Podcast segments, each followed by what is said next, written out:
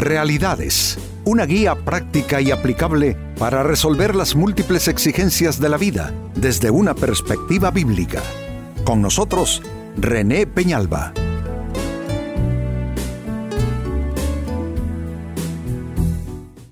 Amigos de Realidades, sean todos bienvenidos. Para esta ocasión nuestro tema, la mejor decisión de todas. Tomamos decisiones todos los días, algunas son de poca relevancia, otras son decisiones cruciales. Y creo que las distintas eh, em, decisiones, las distintas decisiones tienen eh, evidentemente distintos también rangos de importancia.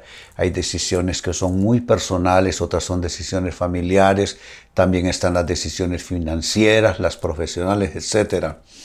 Lo interesante es que de todo lo importante que podemos citar, y ahí habría una competencia enorme entre qué tipo de decisión es más importante que otra, pero de todo eso en competencia, hoy les propongo, amigos, la mejor decisión de todas y veremos de qué se trata. En el libro de jueces, en la Biblia capítulo 8, versículo 23 se lee, pero Gedeón respondió, y Gedeón es uno de los grandes héroes de la antigüedad en la historia sagrada. Gedeón respondió, yo no los gobernaré, ni tampoco mi hijo. El Señor los gobernará. Esta es una decisión que puede ser extrema para más de alguno, pero es extraordinaria en realidad. Gedeón, después de ser un muchacho tímido, mm, temeroso, Dios lo empodera de una forma tal que se sacuden a sus enemigos históricos que los tenían oprimidos, no podían cultivar porque venían las bandas a robarles todo. Bueno, eh, eh, lo poquito que lograban cultivar lo escondían en cavernas y en lugares así los tenían absolutamente subyugados y sometidos.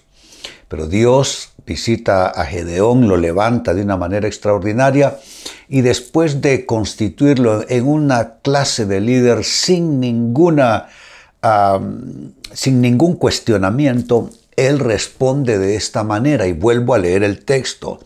Pero Gedeón respondió, yo no los gobernaré ni tampoco mi hijo, el Señor los gobernará. Y saben amigos, esta es la mejor decisión de todas. Que sea Dios que gobierne nuestras vidas, que sea Dios que gobierne nuestras circunstancias, que Dios gobierne nuestra voluntad, que Dios gobierne nuestras decisiones, que ante las distintas alternativas y opciones de vida sea Dios y su perfectísima voluntad la que se imponga.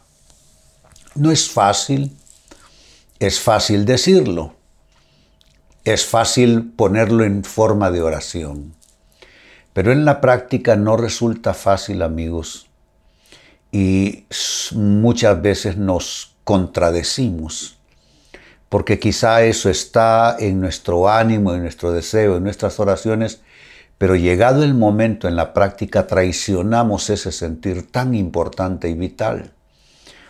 Y me parece que debemos de luchar contra todo, incluyendo contra todo lo nuestro, contra todo aquello que, que se revele y que intenta eh, eh, independizarse de Dios para tomar la mejor decisión de todas, y es como lo dijo Gedeón, que no nos gobierne nada ni nadie, sino que Dios sea quien nos gobierne.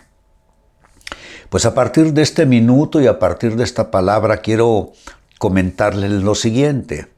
Que Dios gobierne tu vida, amigo, amiga. Que Dios gobierne tu vida es la mejor decisión, pero quiero darte razones por qué. ¿Por qué el que Dios gobierne tu vida es la mejor decisión? Primera respuesta, porque con su gobierno también tú recibes su protección. Como cualquier forma de gobierno, los gobiernos están en las distintas naciones y sociedades y los eh, gobiernos efectivamente dirigen a las personas, pero también están para protección de las personas. protección en términos de seguridad, en términos de trabajos que la gente necesita, en términos de salud, en términos de la educación para las nuevas generaciones. Pues con Dios no es diferente. Con el gobierno de Dios también obtienes su protección. Pero hay personas que solo buscan de Dios la protección, que solamente buscan de Dios su favor.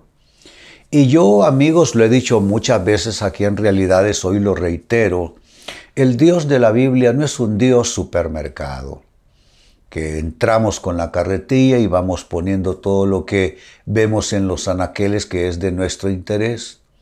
El Dios de la Biblia es un Dios que quiere eh, guiar nuestros pasos y que quiere gobernarnos, no por Él, sino para nuestro bien. En los inicios del cristianismo había una declaración que a costo de la vida hacían los cristianos, que Jesús era el Kyrios, que Jesús era el Señor. Exclamar esto ante las autoridades romanas eh, eh, suponía que la persona muriera en los, en los circos muerto por las fieras que para diversión se ponía en los circos romanos. Pues saben, para esos cristianos fue a costa de su vida. Para nosotros no. Hoy que tú digas que Jesucristo es el Señor solo es una frase. Una frase que ha perdido poder porque no va acompañada con los actos de la persona con sus decisiones, con su estilo de vida. Y saben, necesitamos volver a esos días, donde realmente estemos dispuestos a pagar cualquier precio y cualquier costo para que Jesucristo sea nuestro Dios, pero no solo nuestro sanador, nuestro sanador, no solo nuestro proveedor, no solo nuestro protector, que Él sea nuestro Señor. Y eso significa que Él sea la autoridad suprema en nuestras vidas, que su voluntad sea la voluntad suprema por sobre nuestras voluntades. Entonces, que Dios gobierne tu vida como mejor decisión, esto es porque con su gobierno tendrás su protección. Segunda respuesta, que Dios gobierne tu vida es la mejor decisión. ¿Por qué? Porque Dios sabe cuidar lo que es suyo. Claro que sí.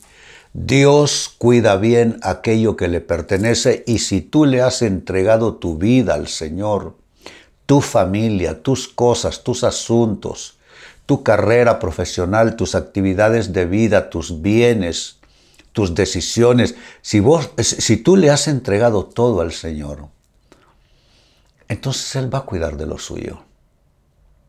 Como testimonio puedo decir que el año anterior cumplí 50 años de caminar con Él, de servirle a Él.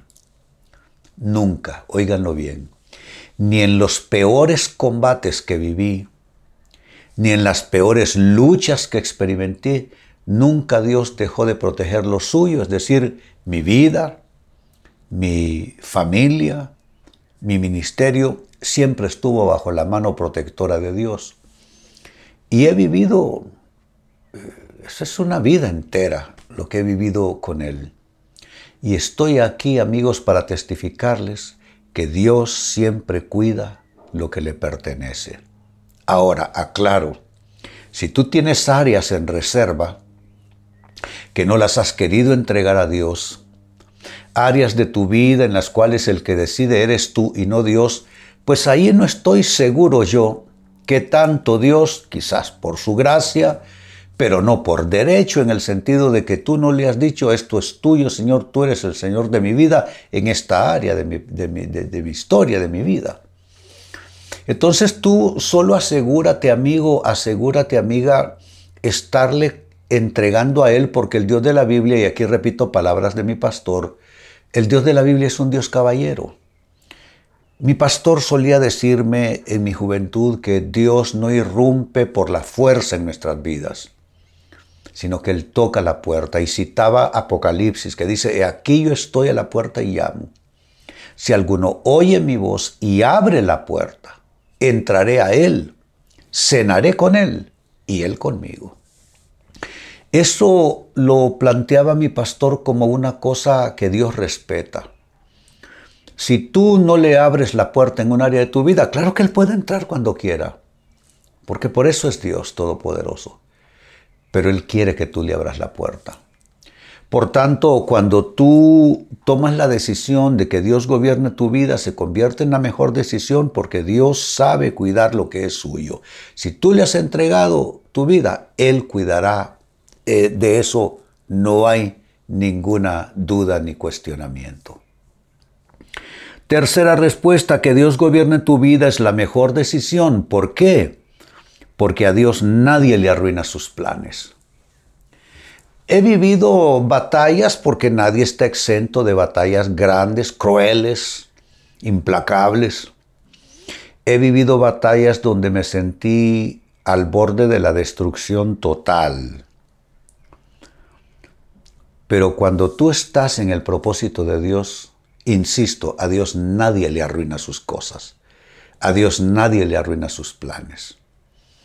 Y Dios contra todo pronóstico, Él te va a sacar adelante, Él te va a llevar en victoria. Dice en la Biblia que todas las cosas, bueno, comienza Pablo diciendo, y sabemos, sabemos que, que, todas las cosas ayudan a bien a los que aman a Dios. Creo que este es un texto bíblico y es Romanos 8:28, que todo mundo lo recita. Todos los cristianos lo saben y lo dicen constantemente. Pero lo que muchos olvidan declarar es la segunda parte del mismo versículo. Dice, y sabemos que todas las cosas ayudan a bien a los que aman a Dios, a los que han sido llamados conforme a su propósito. Entonces Él es un Dios de propósitos. Nadie puede torcer los propósitos de Dios para tu vida, nadie puede arruinar los diseños de Dios para tu vida, nadie puede destruir los planes de Dios para tu vida, tú menciona al peor enemigo que puedas tener.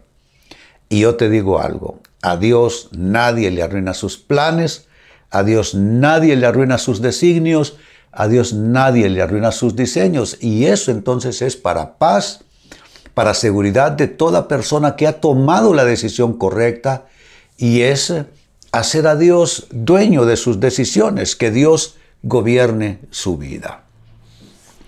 Y en cuarto lugar, con lo que voy finalizando, que Dios gobierne tu vida como mejor decisión. ¿Por qué? Porque en su gobierno hallarás paz y tranquilidad. Leí algo que alguien me escribió y estuve en total desacuerdo. En su palabra decía en su nota que desde que se hizo cristiana se activaron todo tipo de problemas, de enfermedades, de luchas. No es así. No es así. Creo que solo puede tener una, una erupción así, una reacción personas que consultaban brujos, hechiceros, que practicaban formas de ocultismo, ahí sí, porque la persona entrega su vida a Cristo, pero el maligno reclama lo suyo. Pero una persona que simplemente ha estado fuera de los propósitos de Dios, pero no en comunión con nada de eso, hechicería, brujerías, etcétera, esa persona simplemente entra a la nueva vida en Cristo, las cosas viejas pasaron y aquí todas son hechas nuevas. Estas otras personas tendrán un poquitito de lucha, pero aún así, con toda esa aclaración, he de decir que es totalmente sin fundamento afirmar lo que esa persona me escribió. Porque cuando tú entras más bien bajo el gobierno de Dios, las luchas se aquietan, las guerras se acaban y no significa esto que no vendrán dificultades más tarde. Lo que significa básicamente, amigo, amiga, es que eh, eh, no habrá comparación. Si tú me preguntas, ¿he tenido luchas? Sí. ¿He tenido dificultades? Sí. ¿He tenido conflictos? Sí. ¿He tenido crisis? Sí. Pero no se comparan con la paz de Dios que sobrepasa todo entendimiento, que ha venido a guardar mi corazón y mis pensamientos y mi vida en Cristo Jesús desde hace 50 años que camino de la mano con Él. ¿Se dan cuenta? Entonces, al decidir que Dios gobierna tu vida, porque esa es una decisión no solo de Dios, sino también tuya, se convierte en tu mejor decisión porque en su gobierno o bajo el gobierno de Dios hallarás paz y tranquilidad que no será en ninguna manera por ningún poder clausurada. Vuelvo al texto bíblico de inicio, jueces capítulo 8, versículo 23. Pero Gedeón respondió, yo no los gobernaré, ni tampoco mi hijo. El Señor los gobernará. Esa es la más importante decisión que alguien puede tomar para su vida, para su entorno, para sus circunstancias, para su familia, para sus decisiones. Pues con base a esta escritura, nuestro tema ha sido que Dios gobierne tu vida, que es la mejor decisión. ¿Por qué? Por cuatro razones básicas. Uno, porque con su gobierno tendrás su protección. Dos, porque Dios sabe cuidar lo que es suyo. Tres, porque a Dios nadie le arruina sus planes. Y cuatro, porque en su gobierno tú hallarás paz y tranquilidad. Por eso, el que tú tomes la decisión y la lleves hasta sus últimas consecuencias de que es Dios quien gobernará tu vida, se convertirá, amigo, amiga, en la mejor decisión de todas las que puedas tomar. Amigos, con esto cierro el tema, de igual manera me despido y les recuerdo que nuestro enfoque de hoy ha sido titulado La mejor decisión de todas. Hemos presentado Realidades con René Peñalba. Puede escuchar y descargar este u otro programa en renépenalba.net.